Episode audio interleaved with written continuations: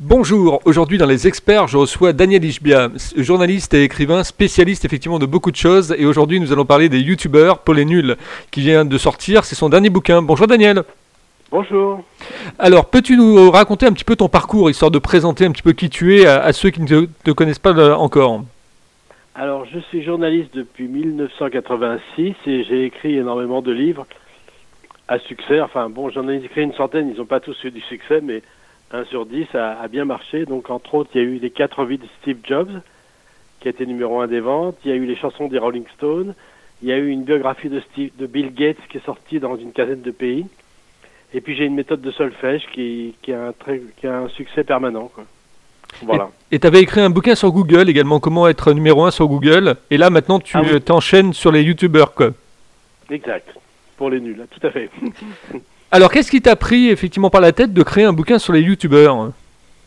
Oh, C'est une demande de l'éditeur parce que j'ai écrit beaucoup de livres sur les nuls et puis il m'a demandé si je pouvais faire youtubeur parce que c'est une activité, on ne se rend pas compte, euh, je pense que euh, les jeunes ne peuvent pas se rendre compte à quel point c'est une opportunité incroyable par rapport à ce qu'il y avait avant.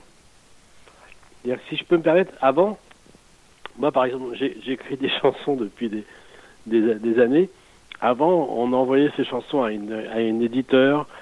On se faisait, ou alors, ou pareil, même quand on veut proposer un, livre ou quelque chose pour, un livre, c'est encore différent. Maintenant, il y, a, il y a Amazon, Kindle, etc. Il y a les, il y a les, éditions numériques, mais on ne se rend pas compte que Internet a changé parce qu'avant, c'était un comité de, comment dire, un comité qui nous jugeait et qui considérait que c'était bon ou pas bon et on pouvait entendre tout et n'importe quoi. Et euh, ce qui est formidable avec YouTube, par exemple, on, a une chanson, on a un sketch, on le met en ligne et c'est le public qui juge, c'est tout. C'est pas un type dans son coin, dans son bureau qui est jamais sorti pour aller dans des boîtes de nuit qui va décréter que ce qu'on fait, le public, il aime ça ou pas. Là maintenant, il n'y a plus d'intermédiaire entre soi-même et le public c'est une vraie révolution. Alors, euh, aujourd'hui, qu'est-ce qu'il faut faire pour être présent sur, euh, sur YouTube Comment on peut effectivement bien ressortir euh, par rapport à l'algorithme de YouTube? Alors ça, c'est une longue question. D'abord, pour être présent pour YouTube, c'est extrêmement facile parce qu'il ne faut pas oublier que des gens comme Cyprien, comme Natou, ou je sais pas, Zoéla, tous ces gens-là, beaucoup de ces gens-là ont démarré chez eux dans leur chambre avec un simple smartphone. Mhm. Est-ce que maintenant on peut démarrer avec un smartphone? Oui, on peut encore.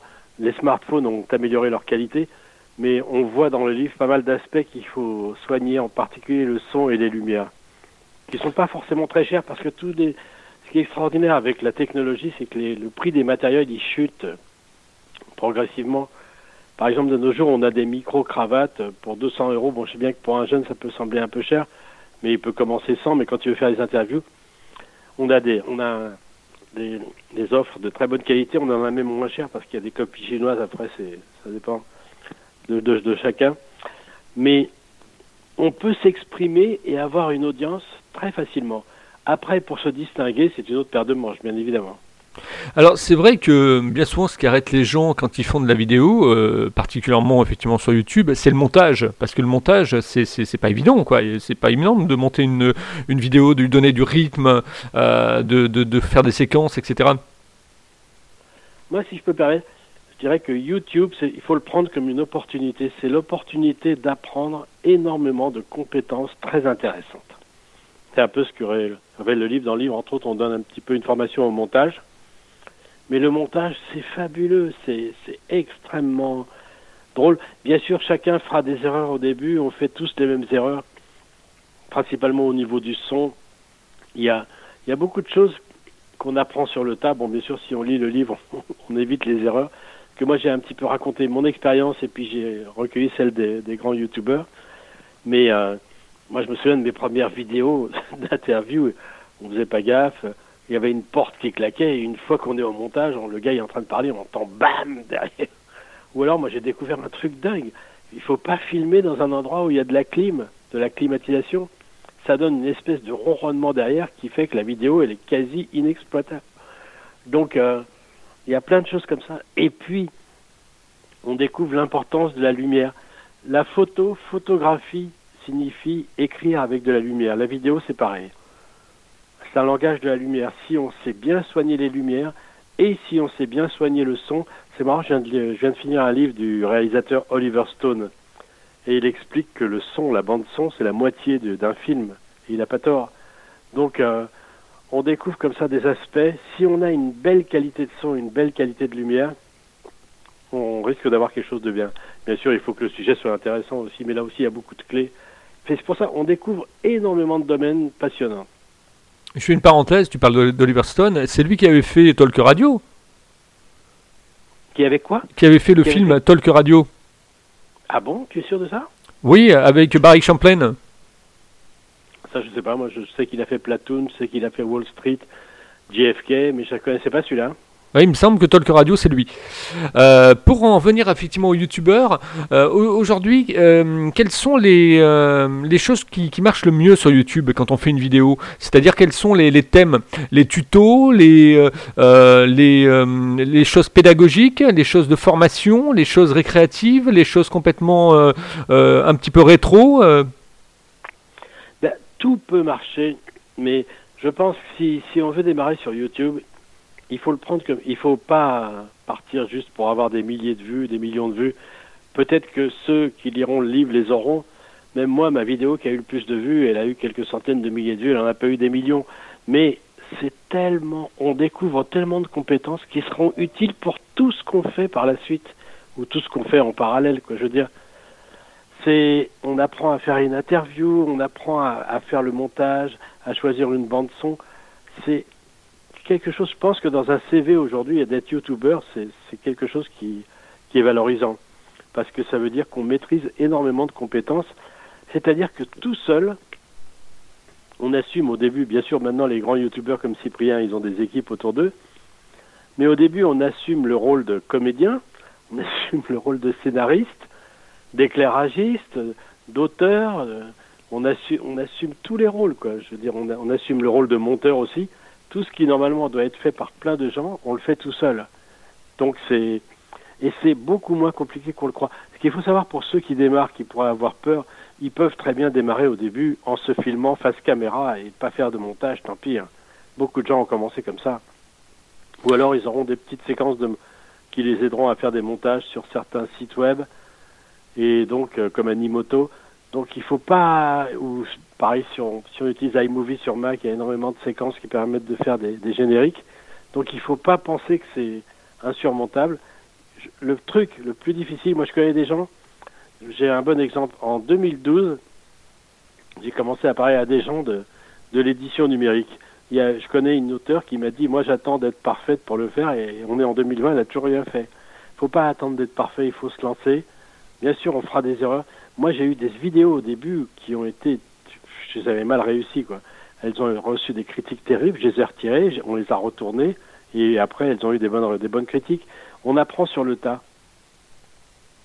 Euh, très bon apprentissage. Au niveau, de YouTube, euh, il y a aussi la, possibilité de faire rémunérer ces vidéos. Alors, je pense que YouTube a mis des quotas là. Hein. Euh, je crois qu'il faut un certain nombre de vues pour effectivement pouvoir bénéficier de la, rémunération de, de, de, par rapport à sa plateforme. Comment ça, comment ça marche? Raconte-nous un peu. Il faut avoir au minimum 1000 abonnés et il faut avoir eu 4000 heures de vues dans l'année écoulée pour pouvoir postuler à la monétisation. Bon, je ne veux pas faire de, baratin. Moi, mes chaînes sont monétisées. Je les ai monétisées même pas pour que ça me rapporte de l'argent, ça rapporte très peu. Hein. Ça, se compte en, en centaines ou dizaines d'euros pour, ce qui me concerne, mais euh, de, depuis le début. Mais, euh, en revanche, moi, j'ai monétisé ma chaîne suite à avoir vu la vidéo d'un spécialiste du référencement, donc de bien classer ces vidéos, qui nous a fait remarquer, il nous a dit si vous monétisez vos vidéos, Google aura plus d'intérêt à les mettre en avant. C'est pas bête. C'est uniquement pour ça que j'ai fait la monétisation. Il ne faut pas espérer des mille et des cents à partir de ça. Ce qu'il faut rappeler aussi, Daniel, pour les gens qui nous écoutent, aujourd'hui on parle des youtubeurs pour les nuls, ce, livre que tu viens de sortir, euh, aux éditions euh, aux éditions First, hein, c'est First, hein, c'est ça hein? Exact. Voilà. Euh, il faut rappeler quand même que YouTube est le deuxième moteur de recherche. Si, si Google a racheté YouTube, c'est pas pour rien. Bah, Google quand même a eu le nez très fin parce qu'ils ont racheté Google, ils ont racheté YouTube en 2006. C'était un an après la création de YouTube, à une époque où la vidéo était encore très balbutiante. D'ailleurs, ce que je dis, moi j'ai une vidéo où je présente le livre, j'explique qu'au début, moi j'ai mis mes premières vidéos sur Dailymotion. À l'époque, en Dailymotion, on savait, on savait pas lequel allait gagner. Je me rappelle, c'était les Américains, ça, Dailymotion. Non, Dailymotion, c'était des Français. ah, c'était des Français, ouais. C'était des Français, oui, exact. très intéressant. À l'époque, en 2006, il y avait aussi une plateforme qui s'appelait Google Video, que, que Google a fini par abandonner lorsqu'ils ont vu le, succès de cette plateforme qui, en un an, a tout, brassé, a tout raflé, quoi. YouTube, qui était créé par trois anciens employés de, PayPal, dont un qui est passé d'ailleurs quelques semaines chez Facebook et qui a dit je m'en vais, je vais, partir créer une plateforme qui s'appelle YouTube. Et les gens lui ont dit, mais tu te rends pas compte, tu, tu, lâches la proie pour l'ombre. Mais ben non. il, y a, toujours d'ailleurs un, il y a toujours un onglet, euh, Daniel, sur euh, Google euh, au niveau des vidéos. Hein. Oui, il y, a, il y a un onglet. Au début, ça, ça a pu poser des, ça a pu poser un petit peu un problème de concurrence déloyale, mais Google bien sûr, favorise énormément YouTube, mais laisse quand même la place à certaines autres plateformes. Mais malgré tout, Dailymotion commence à être très minoritaire. Alors, ce qu'il faut rappeler aux gens aussi, c'est que quand on crée une vidéo sur YouTube, eh bien, à un moment donné, on ne sait pas exactement quand, mais à un moment donné, elle va arriver, effectivement, elle va être positionnée, elle va être propulsée sur Google. Oui, mais alors ça, ça demande des techniques de référencement. Enfin, j'en évoque quelques-unes, mais c'est pas évident, ça n'arrive pas à tout le monde. Il y a je donne, je donne une astuce dans le bouquin, enfin, pour ceux qui le diront, pour, pour euh, se positionner. Mais il y a, c'est quand même pas évident d'être bien classé sur Google. Et puis euh, YouTube, c'est un peu comme, euh, comme Facebook, c'est un petit peu comme tous ces réseaux sociaux, c'est du scroll, c'est-à-dire que c'est du scroll à l'infini quoi.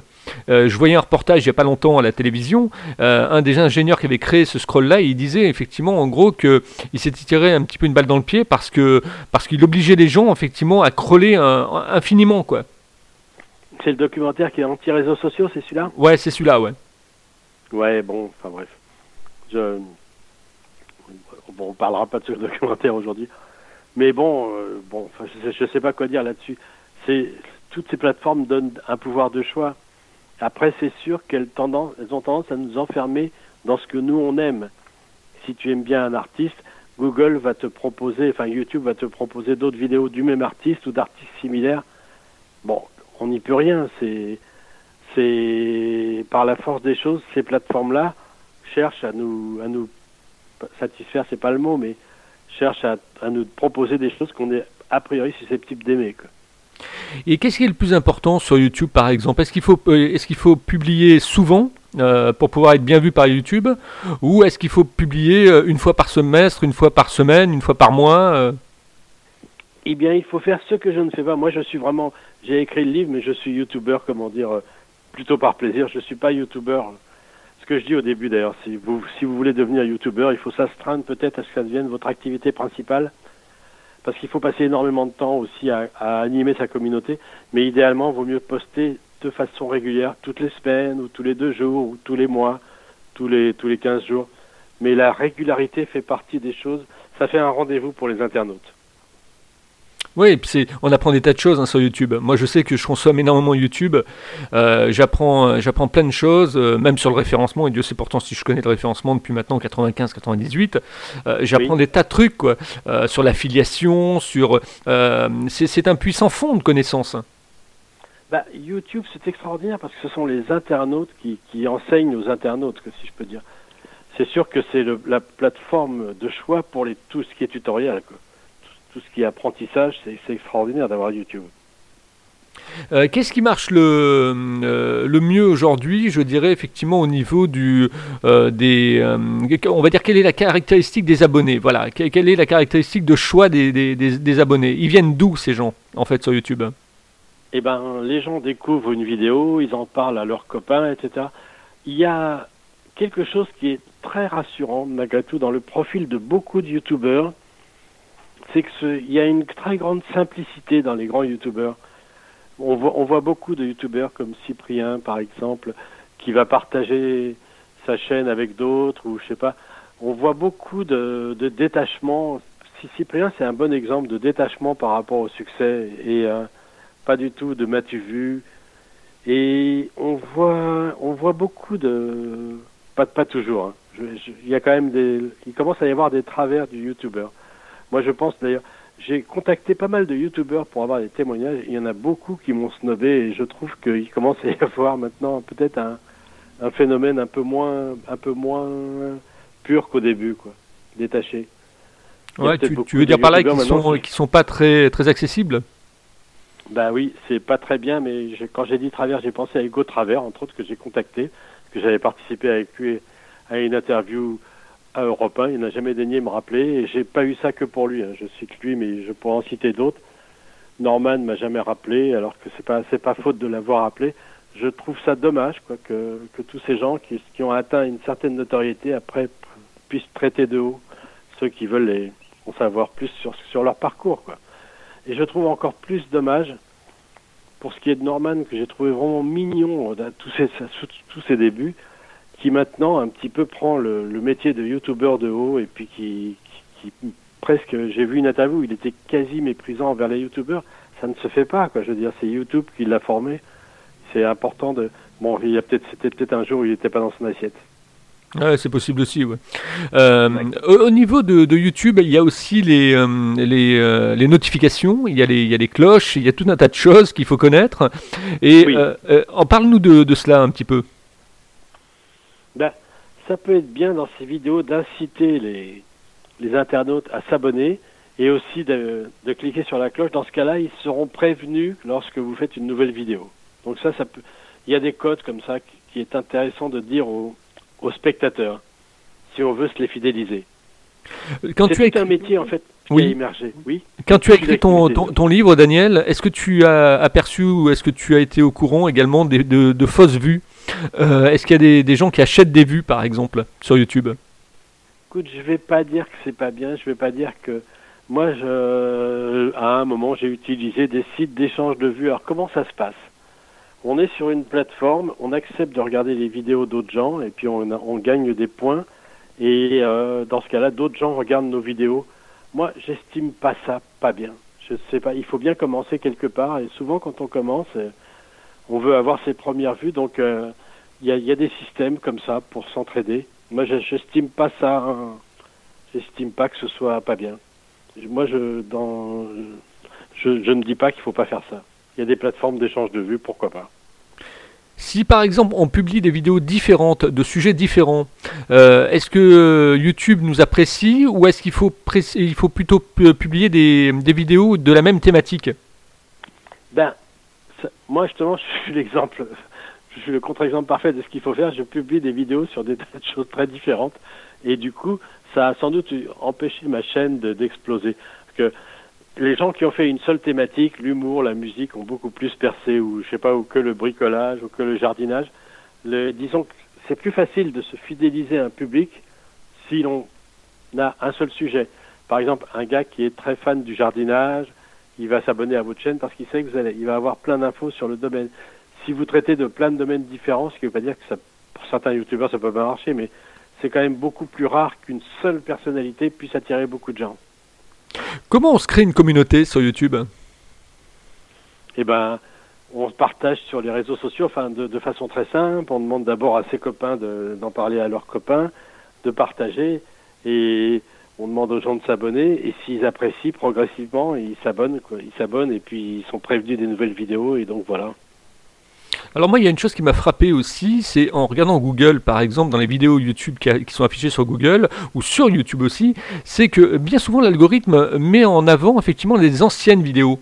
Il met pas, met pas nécessairement des nouvelles vidéos euh, quand il les propulse sur, Google. Il met plutôt les anciennes. C'est-à-dire que, comment dire, il y a un VKS que j'explique bien, c'est les 48 premières heures. Les 48 premières heures d'une vidéo sont essentielles. Si une vidéo elle marche bien dans les, dans les deux premiers jours, Google a tendance à bien la considérer.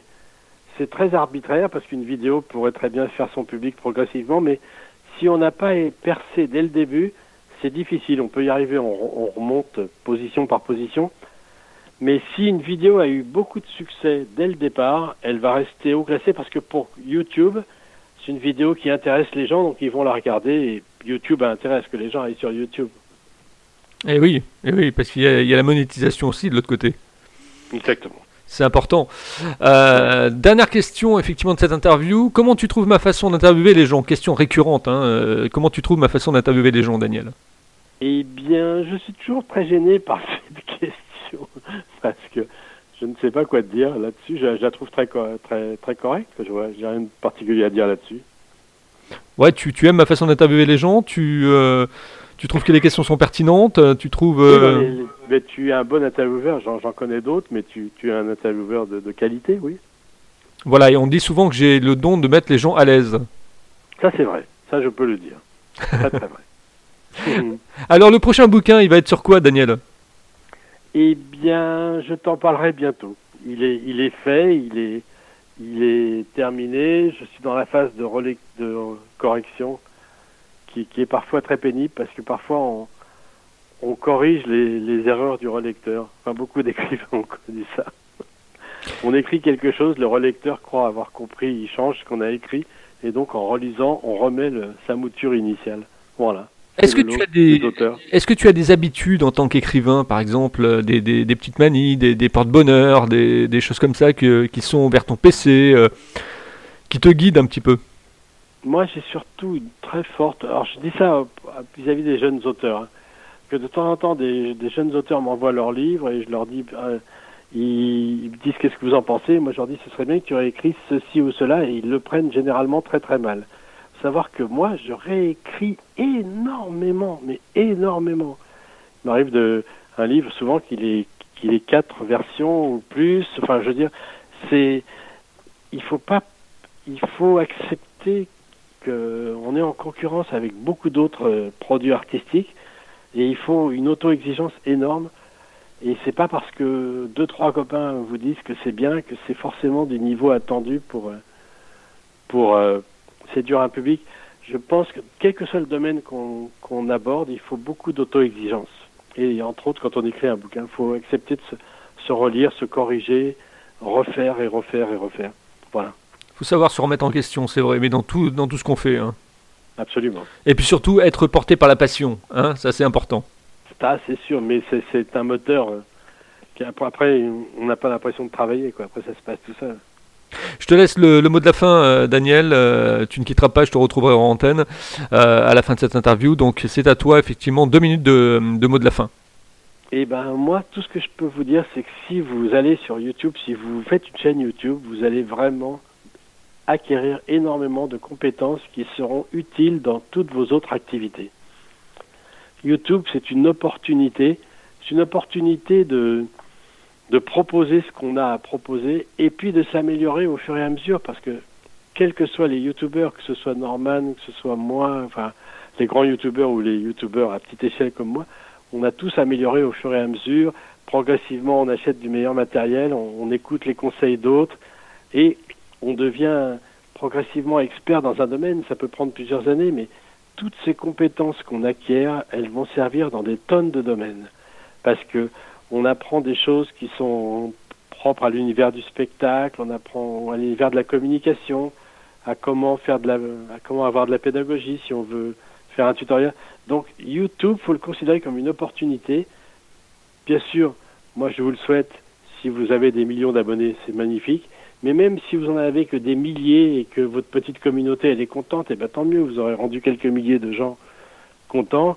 Et puis vous aurez pu exprimer votre passion dans un dans un domaine et le faire partager à d'autres. Donc c'est faut le prendre comme une opportunité. Voilà le mot de la fin. Donc si vous aussi vous voulez être interviewé, vous me contactez, hein, bien sûr. Vous allez sur www.libre-antenne.fr, le bateau amiral, www.libre-antenne.fr. Et euh, je remercie effectivement tous ceux qui, m'écoutent, euh, de plus en plus de décideurs, de plus en plus de gens de radio, des gens de la presse, des écrivains, etc. qui arrivent. Et je voulais vous dire aussi que les experts se portent très bien puisqu'on est diffusé sur 300 radios, euh, des web radios, des radios FM, etc. Donc ça se, ça se porte très très très bien. À très bientôt avec un nouvel invité. C'était Daniel Ishbia pour cette fois-ci. Merci.